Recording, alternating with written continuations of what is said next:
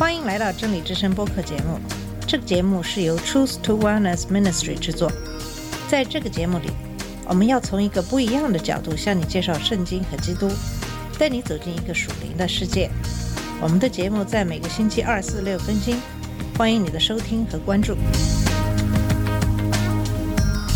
all the colors of the rainbow. 你好，我是马军。在这期节目中，会继续上一期的话题，就是马太福音十六章十三到二十节的经文。这段经文在马可福音八章二十七到三十节、路加福音九章十八到二十二节中都有继续。这段经文主要讲述的是耶稣问他的门徒：“他是谁？”彼得说：“你是基督，是永生的神的儿子。”在上期节目的最后讲到的是对于耶稣使命的教导。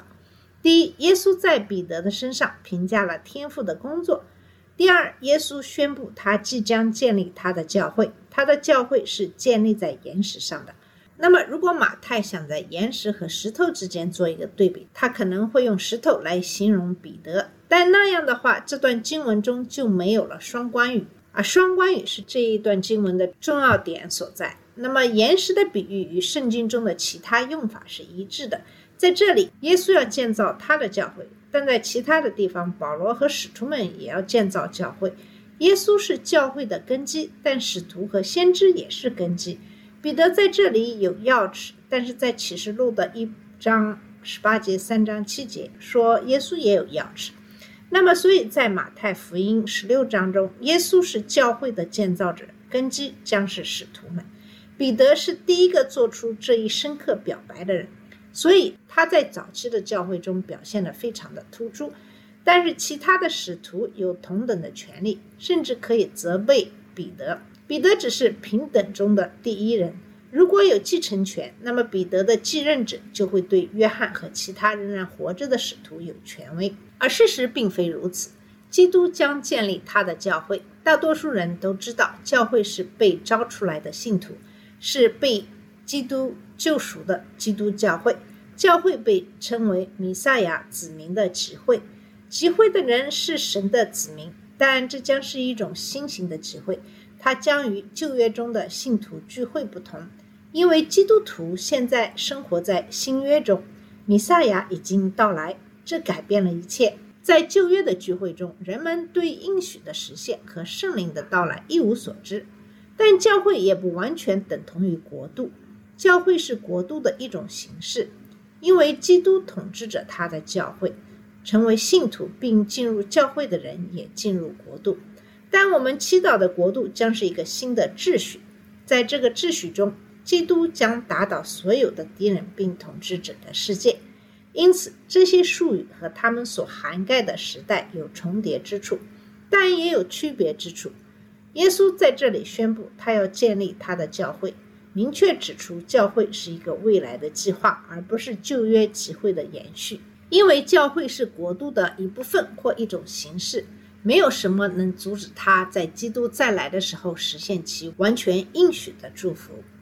他与即将到来的神的国度联系在一起，因此地狱的门不能胜过他。门是比喻哈迪斯的权力或强大的领导人。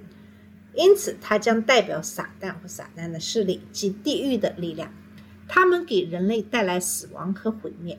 由于弥撒亚耶稣正在建立他的信徒集会，死亡和毁灭的力量无法战胜他。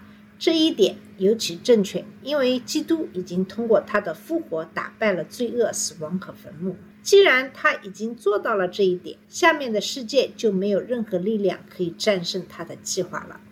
那么，教会有时可能看起来很软弱、分裂、很没有效力，但这通常是由于人作为领袖和我们所有一切的制度问题的结果。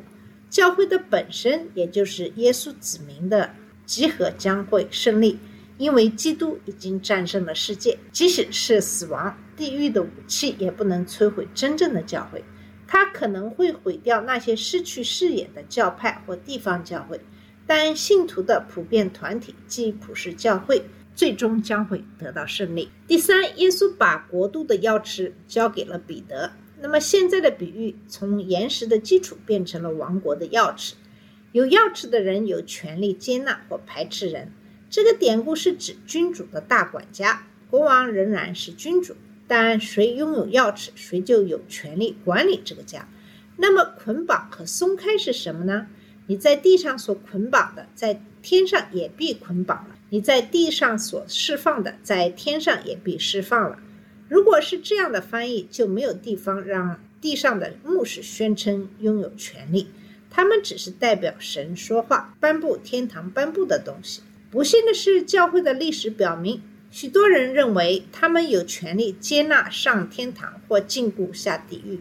这节经文中“捆绑”和“释放”的意思可能是指人，而不是指教义。然后，钥匙说的是指进入王国或被排除在王国之外的许可。那么，《路加福音》十一章五十二节中，耶稣的教导阐明了这一思想的含义。在那里，耶稣谴责那些教师，说他们拿走了知识的钥匙，不仅自己没有进入国度，还阻碍了其他人进入国度。这意味着他们对圣经的态度，使他们所教的人不可能接受关于耶稣的启示，并进入国度。与此形成强烈对比的是，彼得通过承认耶稣是弥撒亚，是神的儿子，得到了启示，所以被授予钥匙。钥匙的比喻指的是对基督的明确的教导和对福音的宣扬。彼得通过宣扬王国的好消息，他通过启示越来越了解这个消息，将向许多人打开王国，并向其他人关闭王国，以及。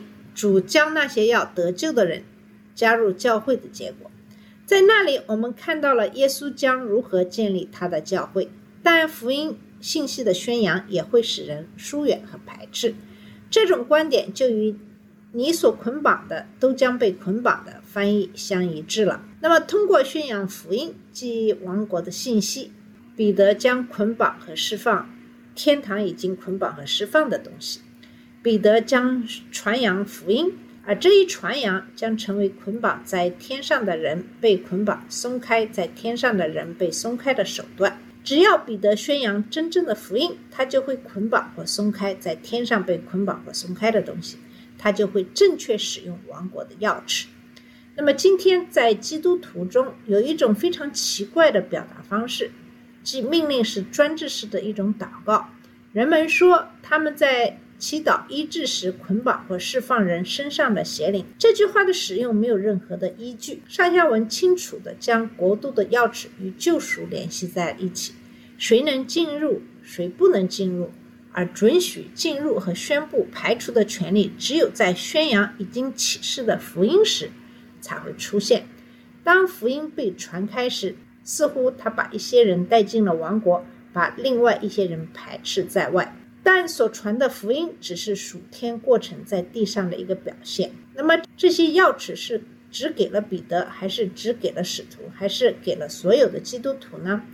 如果钥匙指的是向世界宣扬福音，那么他们就是所有信徒的财产，因为那是教会的任务。基督的门徒过去和现在都要成为得人的渔夫，成为世界的光，成为宣扬国度信息的见证人。他们还受命将基督所吩咐的一切教导各国。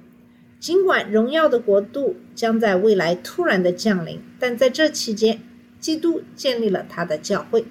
他在使徒的基础上建立了教会，但他通过宣扬福音、准确的传讲神的话语来建立教会。在宣扬福音的过程中，神的子民将清楚地说明其他人如何能够进入王国。但他们也将清楚地说明，什么会把人排除在王国之外。但这段话绝不是教导他们或使徒们有直接通往天堂的管道，甚至更糟糕的是，他们可以最终决定谁被约束，谁被释放。神做了，已经做了，而我们通过传扬福音将看到这一切的结果。就是什么已经在天上被捆绑，或是被释放。这段话关注的不是彼得的权利或。教皇的无误，而是他和耶稣的门徒在教会建设中扮演的角色。由于他的宣讲是传讲基督的基础，他传递了耶稣关于教会如何建立的教导。那么最后，耶稣通过禁止宣传来保障王国的方法。耶稣并不是想掩盖这些信息，也不是要对他的身份保密。他拒绝屈服于人们的要求，用神迹来宣告自己。他希望人们能像彼得和门徒那样，通过对启示的信心反应来相信他。他想确保他们会因信而来，而不是因为没有真正悔改的弥赛亚式的狂热。他还想确保通往十字架的稳步进展不会因全面披露而受到阻碍。复活之后将向世界完全宣告。门徒们开始明白这一切将如何运作，但他们对死亡和复活仍然不是非常的清楚。那么，在这段经文中所涉涉及的背景以及含义其实是非常大的。首先，彼得宣布他对神之子耶稣的弥赛亚身份的信仰，他的话符合圣经的语言。但是，随着时间的推移，他和其他人会意识到这些话的含义超过了他们当时的理解。当他们反复研究旧约时，他们会看到这些话的更高的含义就在其中。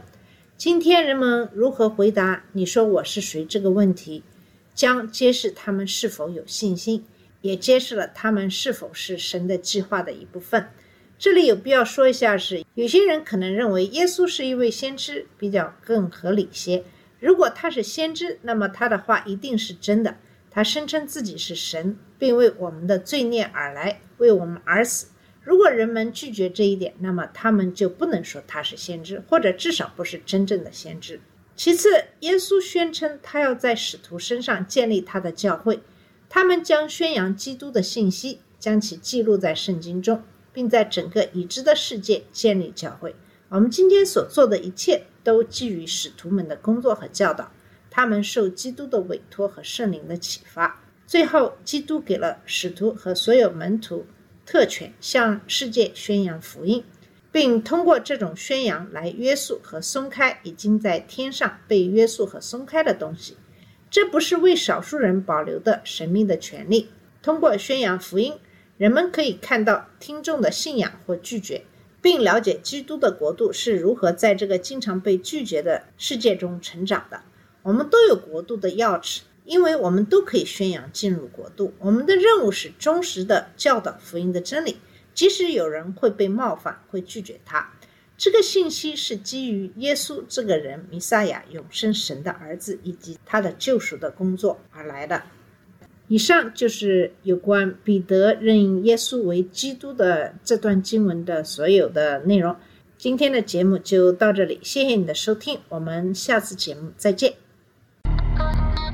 这里是真理之声播客节目。真理之声是 Truth to Wellness Ministry 旗下的一个节目，由 Truth to Wellness Ministry 制作和播出。如果你有什么想跟我们分享，请给我们发电子邮件，我们的邮箱地址是 truth to wellness at gmail dot com。